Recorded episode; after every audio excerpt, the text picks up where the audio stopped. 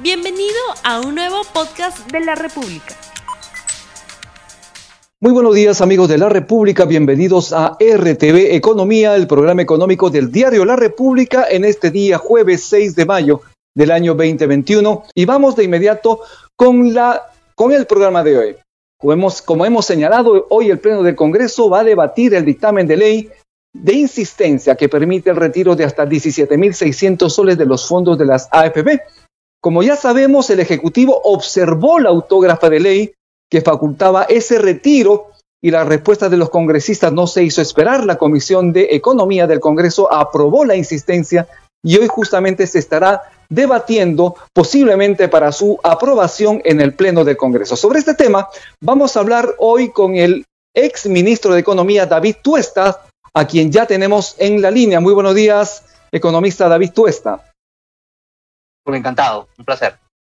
Como vocero de la Asociación de AFPs, ¿cuál es su lectura sobre la propuesta aprobada en el Congreso que permite ese retiro de los fondos de este sistema privado de pensiones?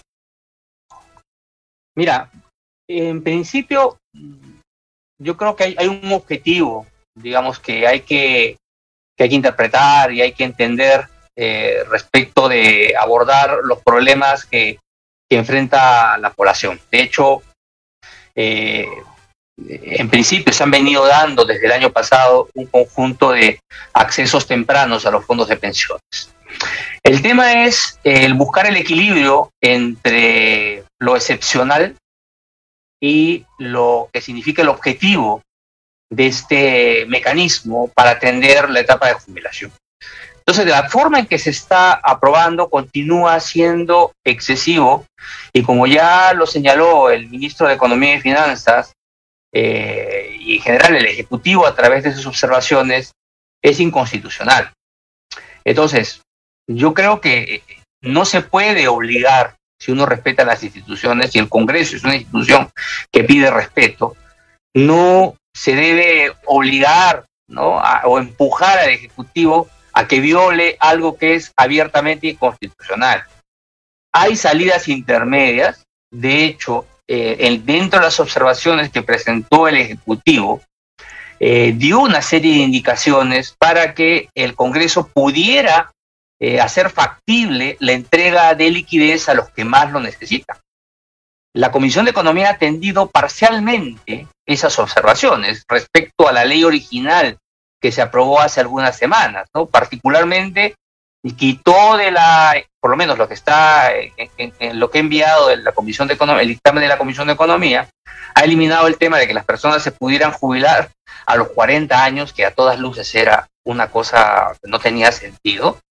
Ha también quitado aquello que estaba referido al acceso al 30% por terceras personas para el tema de, de atención de juicios de juicios de alimentos, por ejemplo, pero ha dejado sin mover el tema del acceso a las cuatro ITs sin discriminación. Estamos hablando de 17.600 soles, que esto implicaría violar ya ampliamente el nivel de, de, fondo de pensiones que se requiere para la etapa de jubilación. Entonces, lo que ha propuesto el MEF en sus observaciones es que sí, ok, déjense las cuatro ITs, pero no que el acceso se dé a aquellos que son más vulnerables, que son aquellos que están sin trabajo, ¿no? Y ha establecido el criterio de tres meses, ¿no? Que si la persona está tres meses desempleada, puede tener acceso a las cuatro ITs. Eso, digamos, el, importe, el, las cuatro ITs como está, desde mi particular punto de vista, ya es bastante, ¿de acuerdo? Pero en todo caso, yo creo que es un punto que al menos el MEF deja puesto sobre la mesa de que no sería inconstitucional.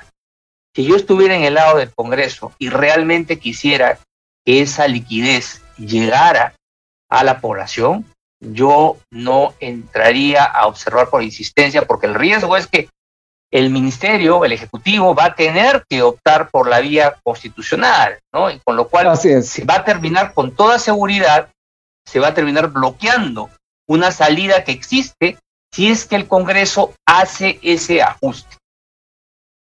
Eh, pero, ¿qué difiere esta decisión de las anteriores? Porque ya existe casuística, ya existe jurisprudencia, ya hubo retiro de los fondos de pensiones del sector privado. Es decir, las personas ya han retirado su dinero y han utilizado obviamente para hacer frente a la emergencia.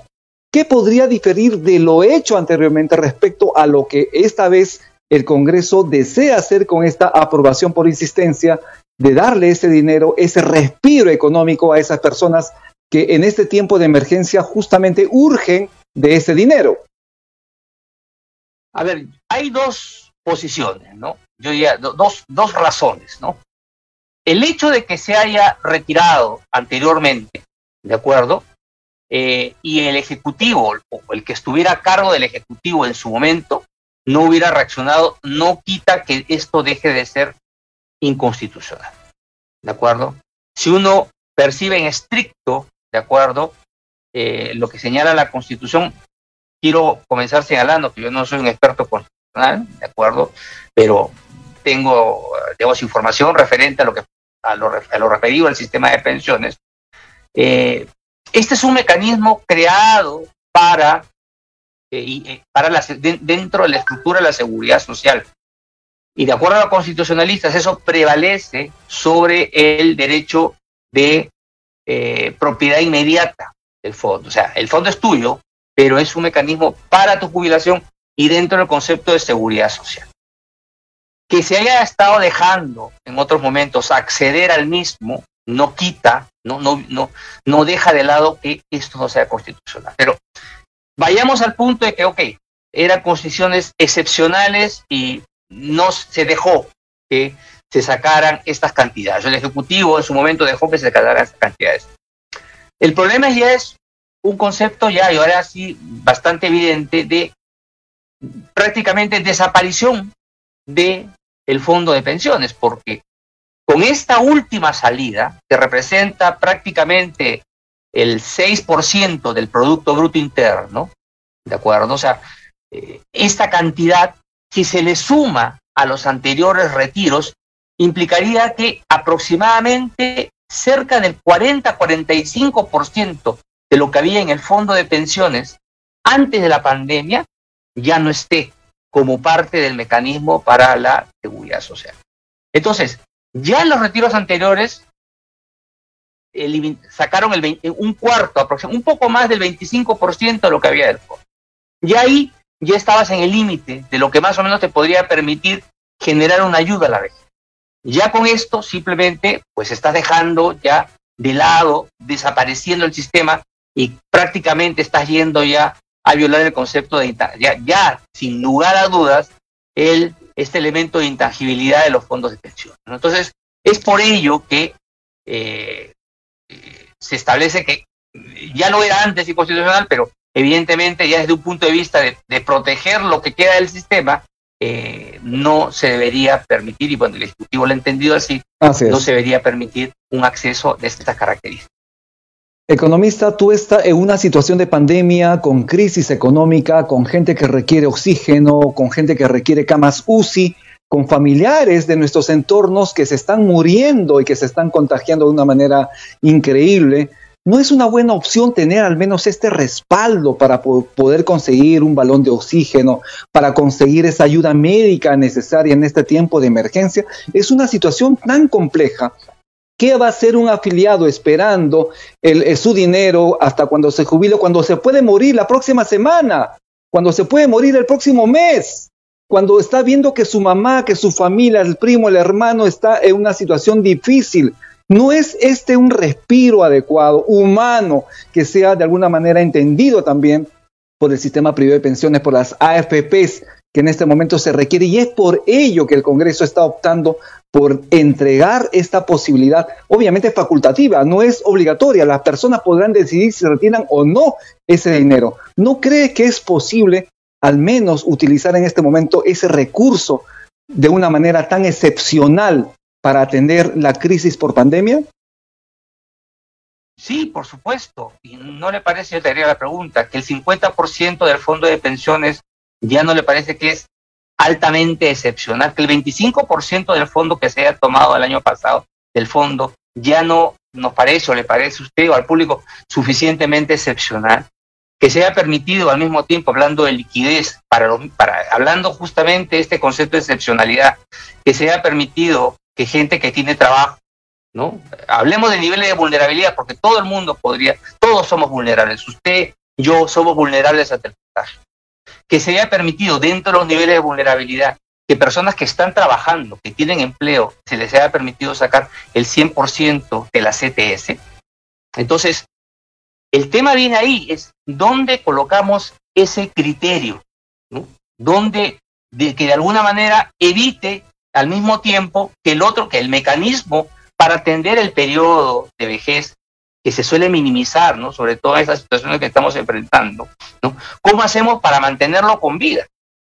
Entonces, permitir estas cuatro ITs es, yo creo, y además, este, permitiendo, este, como está en la ley, que se acceda sin ningún tipo de condicionamiento, me parece exagerado. 17.600 soles no cuesta un balón de oxígeno. Uno podría plantear, por ejemplo, hubiera sido mucho más criterioso plantear quizás un nivel más bajo de las cuatro ITs al inicio, ¿de acuerdo? si quieren ustedes, sin ningún tipo de condicionamiento y más bien tener los recursos a mano para en las futuras olas de contagio, porque seguramente habrá más olas de contagio, seguir valorándose retiros adicionales. Es más, este criterio se debió haber tomado en cuenta probablemente desde los primeros retiros, porque el acceso al, al 12%, del, al 25% del fondo el año pasado, ya en sí alcanza para cualquiera para comprar o para acceder a cualquier tipo de emergencia, para muchos de los afiliados.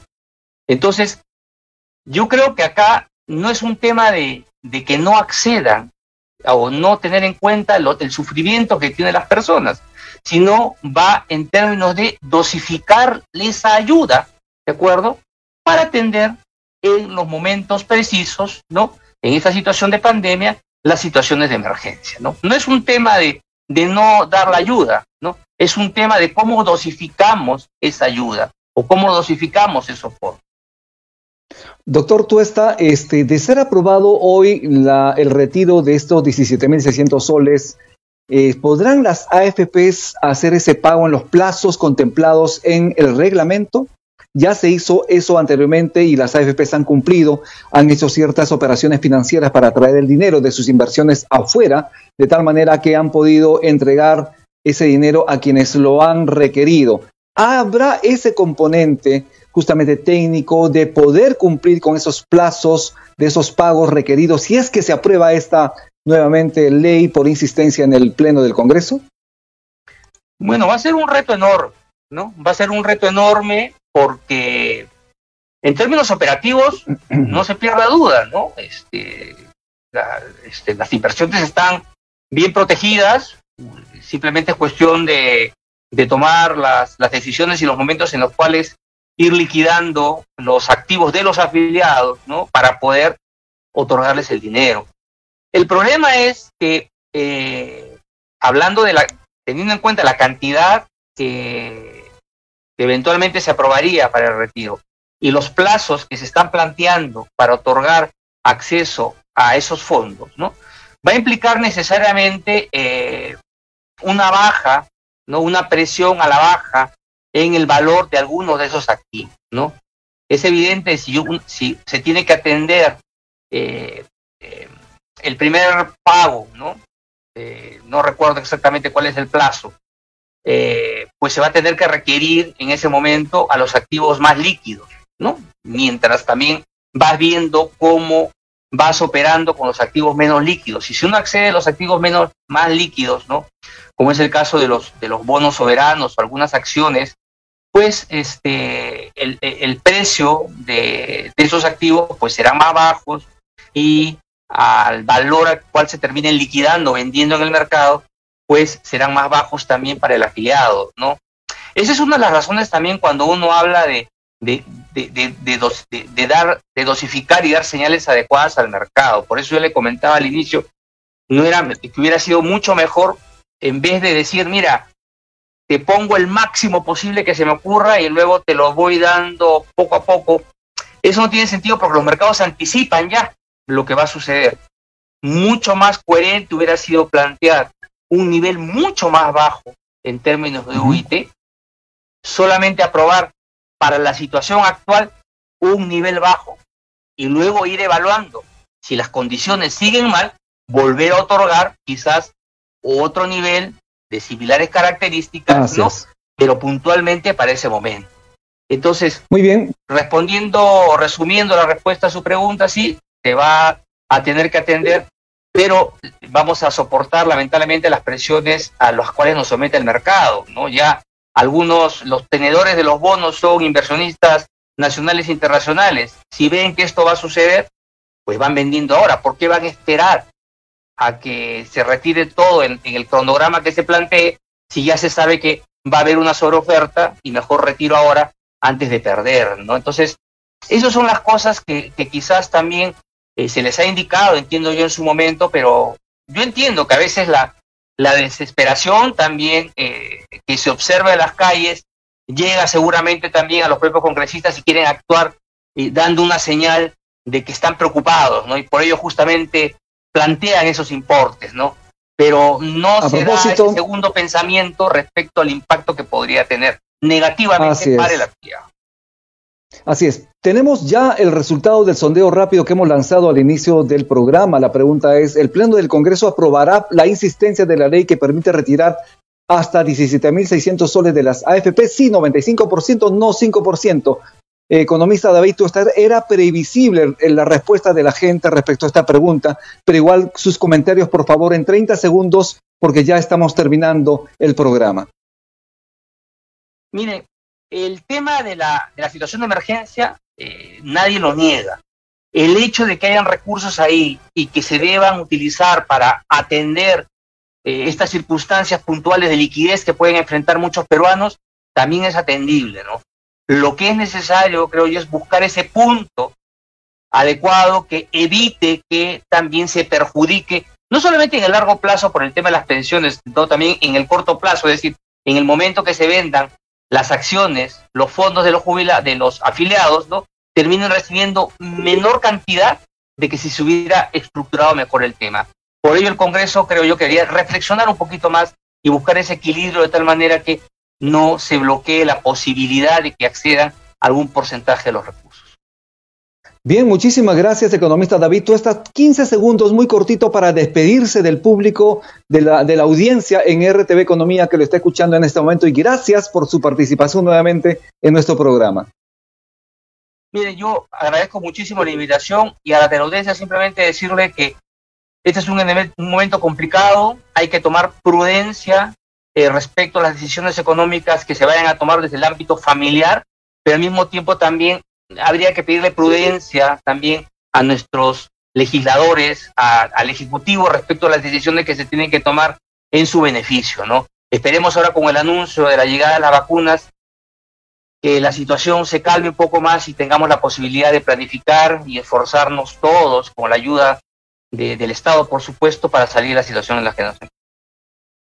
Bien, muchísimas gracias. Le agradezco nuevamente a David Tuesta, ex ministro de Economía, estuvo aquí en RTV Economía. Hemos hablado sobre esta posibilidad de retiro de los fondos de las AFPs que hoy se estaría debatiendo en el Pleno del Congreso. Conmigo será hasta el día de mañana. Tupananchis, Kama, Wargeikuna, Panaikuna, Masikuna. No olvides suscribirte para que sigas escuchando más episodios de este podcast.